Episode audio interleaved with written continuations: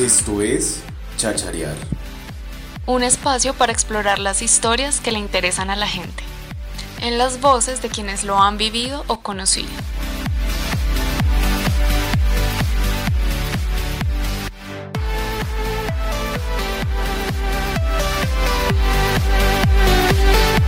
Un formato de la clase de géneros, formatos e interactividad.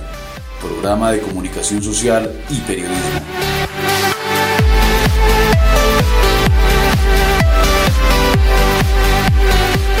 Periodismo Universitario de la Escuela de Comunicación Estratégica y Publicidad. Universidad Central.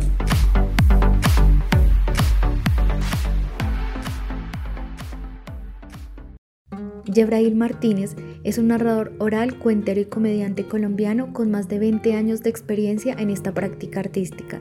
Ha sido coordinador de la Corporación Cultural La Parla Narración Oral en Bogotá y consejero cultural del arte dramático en la localidad de La Candelaria. Actualmente es uno de los más importantes líderes artísticos y de la cuentería en La Candelaria y en Bogotá. Hoy es uno de los líderes y participantes del Festival de Narración Oral de Colombia que se realiza en Bogotá. Para comenzar, ¿usted cómo definiría su labor con, con el arte acá en Bogotá? Bueno, muy buenas noches. Eh, la labor con el arte en Bogotá es extremadamente complicada y demasiado de autogestión. Eh, acceder a los, recursos públicos de las entidades es muy difícil. Entonces los artistas, no solo del centro de la Candelaria, sino de toda la ciudad, se ven volcados a la necesidad de conseguir patrocinio en el sector privado. Sí se logra, pero es una tarea muy dispendiosa. Bueno, con todo este tema de la pandemia, ustedes como artistas, ¿cómo afrontaron básicamente la supervivencia del arte y de ustedes mismos como artistas? En cuanto al tema de la pandemia fue algo paradójico porque pues los artistas del espacio público, los artistas de calle estábamos pues como su nombre lo indica en calle y en el espacio público, pero ocurrió un fenómeno que nunca nadie lo esperó. Ni siquiera las grandes universidades, los grandes estudiosos determinaron que el arte sí era necesario para que las personas no murieran de tedio. Todos estábamos guardados en las casas, por decirlo de alguna manera, y necesitábamos entretenimiento. Entonces las, eh, las plataformas como Netflix, Amazon, no simplemente es, es, lo único que existe. Necesitamos interacción a través de la virtualidad y a través de la virtualidad encontramos funciones de cuentería, funciones de circo, talleres. Eh, muchos de, los, de las cajas de compensación decidieron hacer una serie de, de negocios como llamarlos terceros, contrataban terceros, empresas que gestionaran todos estos talleres y todos estos eventos. ¿Cómo ha sido el proceso de reactivación, más que todo en el ámbito artístico y en el hecho de volver al teatro, hoy en día que se han disminuido tanto las restricciones por la pandemia? Sigue siendo un poco, sigue siendo lento. Si se ha activado, yo creo que la activación va al 50%.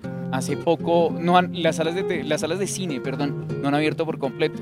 Los teatros de cine Colombia siguen cerrados, la gran mayoría, y pues el arte pues viene gestándose pues poco a poco, como se lo digo, con toda la autogestión.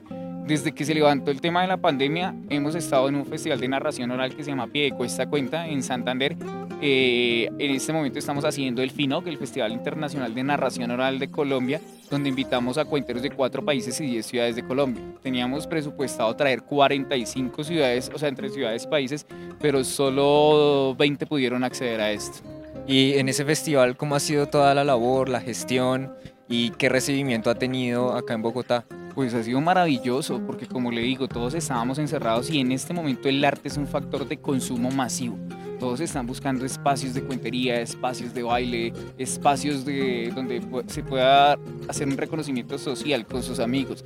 Pero a todas esas personas que de pronto dejamos abandonadas en la virtualidad, en los trabajos y en los colegios, están buscando encontrarse nuevamente con el tema de la bioseguridad. Pero pues sabemos que detrás del trago viene la irresponsabilidad. Como artistas y como gestores comunitarios, le pregunto, ¿cómo describiría la situación actual del arte en Bogotá? Al arte solo lo puede denominar arte el tiempo. A los artistas los determinan artistas las entidades que, que le dan estímulos a los mismos artistas. Al no haber estímulos, hermano, estamos condenados a que el arte sea un producto básico. ¿A qué me refiero con un producto básico? si ustedes ven de pronto en las redes sociales, en noticiero, los productos del Ministerio de Cultura, de la Secretaría de Cultura, de IDARTES y los demás, tienen contratos con la Filarmónica y con, digamos que lo que se ve en la política se ve en el arte. Yo contrato solo a mis amigues, porque de resto ningún artista está prosperando si no es con autogestión. Y siendo así, ¿ser cuentero vale la pena? Me parece que ser cuentero o narrador oral es más de pasión, es más pasión que el amor por el dinero. El dinero sí es una necesidad, pero pues el dinero no lo es todo. El encontrarnos en un espacio de reconocimiento social como lo es City el Chorro de Quevedo, el Teatro Goyenechos, la Sala Antesco, créame, uno necesita a esas personas con un aplauso y una sonrisa, pues arriba del tapabocas, que paradójicamente ya aprendimos a sonreír con los ojos, fue algo muy bueno en medio de la pandemia, es necesario, es necesario porque si no nos vamos a volver una sociedad apática donde pues vemos las masacres y pues es el pan de cada día. Pero si vamos allá, más allá, en Europa matan a una persona y dicen, ¿hubo un asesinato? Pero acá un asesinato del centro democrático, perdón, de, de la ultraderecha es trágico. Defínanos qué significa ser cuentero. Hermano, ser cuentero es, es un, un transformador de historias, un transformador de realidades. El cuentero tiene la responsabilidad de cargar con la memoria histórica de un país.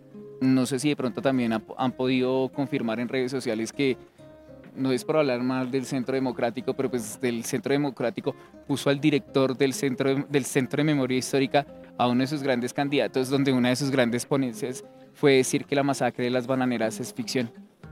Si estamos condenados a, lo que, a seguir lo que dice un partido político, vamos a terminar creyendo que la toma y la retoma del Palacio de Justicia no existió, que lo que existió fue el partido de Millonarios en Magdalena que transmitió Noemí Sanín. Esto lo pueden verificar en la Casa del Florero de Llorente. Los, los, los museos también van a cerrar. Bueno, y ya para finalizar, Yebrail, cuéntenos un cuento bien corto. Un cuento bien corto. Cuando le propuse a mi esposa matrimonio, le dije que le iba a amar toda la vida. Ella me miró a los ojos cuando estábamos en el altar y me dijo, ¿y eso no te parece que es demasiado tiempo? Yo me quedé mirándola a los ojos y le dije, no, eso es demasiado amor.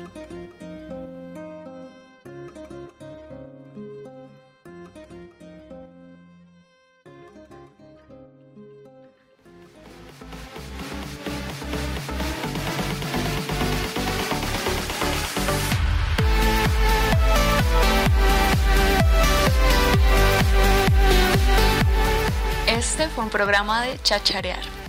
Un producto de la clase de géneros, formatos e interactividad del programa de comunicación social y periodismo de la Universidad Central.